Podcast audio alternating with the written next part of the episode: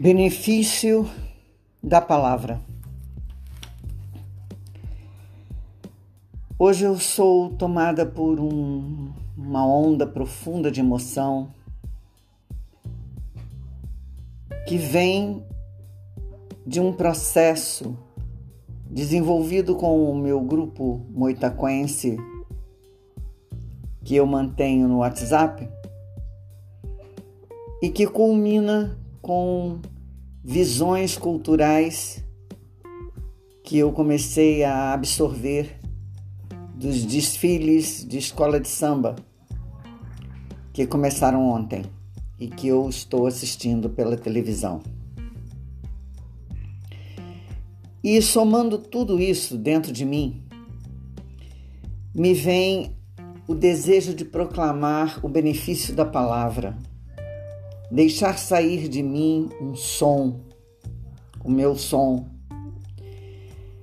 pedindo nesse momento orientação das energias que me regem e guiam, para que eu possa proferir ideias que estão me tomando nesse instante de maneira clara objetiva e sucinta. Por que benefício da palavra? Eu acredito que palavra seja uma das maneiras de comunicação, não tão somente apenas ela, mas ela é uma delas. E por que é tão difícil de alcançarmos este benefício? De maneira lúcida, de maneira, como eu pedi ainda há pouco, objetiva e clara. Porque a palavra vem, ela brota de ondas emocionais que nos envolvem internamente. Ondas essas que, para que nós possamos ter uma clareza de onde estão nos levando, é necessário que tenhamos espaço para conviver com as nossas dualidades, com a proliferação das nossas possibilidades internas de ser. Será que nós, seres humanos, temos espaço para isso desde que nascemos?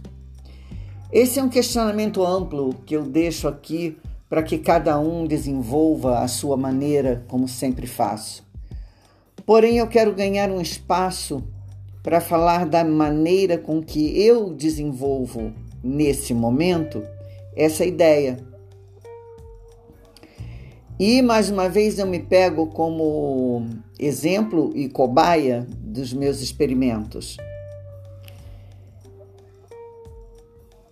O que vem a ser um povo sem história. Eu vejo o brasileiro claudicando na sua construção enquanto ser humano por total, total e completa falta de história, da sua história enquanto brasileiro, a começar pelo nome Brasil. O que vem a ser Brasil, de onde veio esse nome? Como nomearam um país com esse nome, uma vez que aqui, enquanto terra, já haviam nomes, não um, vários, porque cada povo indígena tinha a sua maneira peculiar de nomear a terra onde vivia.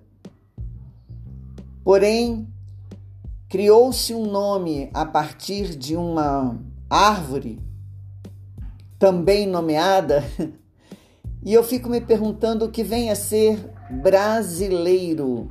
O que é o povo brasileiro? Somos a construção de vários povos que vieram para cá ou fugindo da sua história para poder reconstruir uma nova história, ou sendo retirado de suas próprias histórias e jogado aqui Somos um celeiro de seres humanos perdidos, desnorteados em suas próprias histórias. em seus próprios passados. E aqueles que aqui viviam e que traziam em si uma força histórica, estes foram considerados como seres sem raiz, sem verdade, sem história. Como vamos construir a nossa identidade? Mais um questionamento que eu deixo para cada um de vocês construir como quiser, com seus pensamentos, com as suas ideias. Eu digo a vocês que a mim foi difícil construir a minha. A minha pele morena, jambo, de mestiça, neta de indígena, filha de mameluco, essa pele morena, ela foi esbranquiçada, ela foi conduzida por um caminho de clareamento para que eu pudesse ser aceita em ideias familiares, em conceitos familiares maternos. A minha identidade se perdeu. E de repente eu faço um voo, um voo muito profundo e trago a, a história da pessoa e da profissional, que foi o tema tratado no, com as pessoas do meu grupo de estudo. O que é a pessoa e o que é profissional?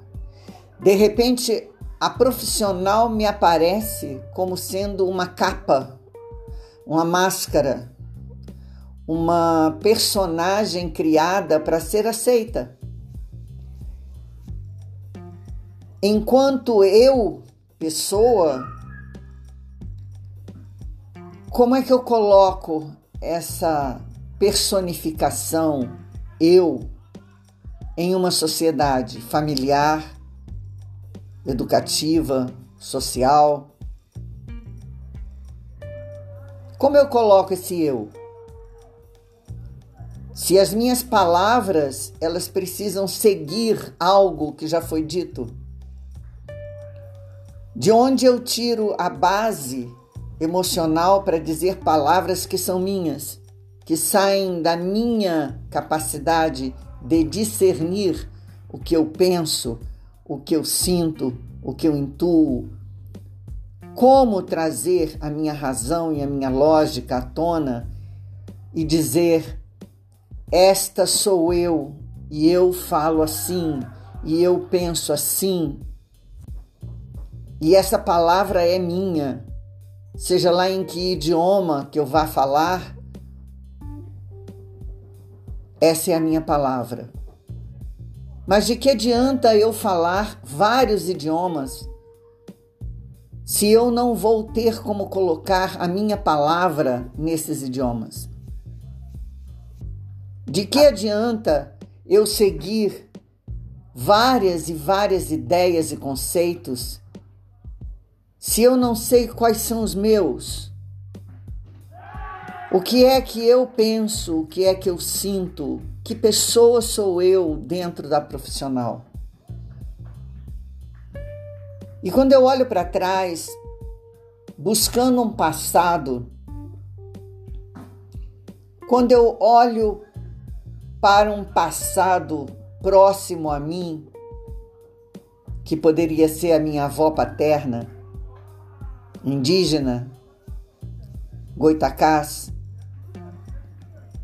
que fazia curas, que disseminava consciências e não tinha profissão e era semi-analfabeta, mas falava, agia de acordo com o que ela sentia dentro dela, com o que ela via, apesar de todos os julgamentos e críticas ao seu redor.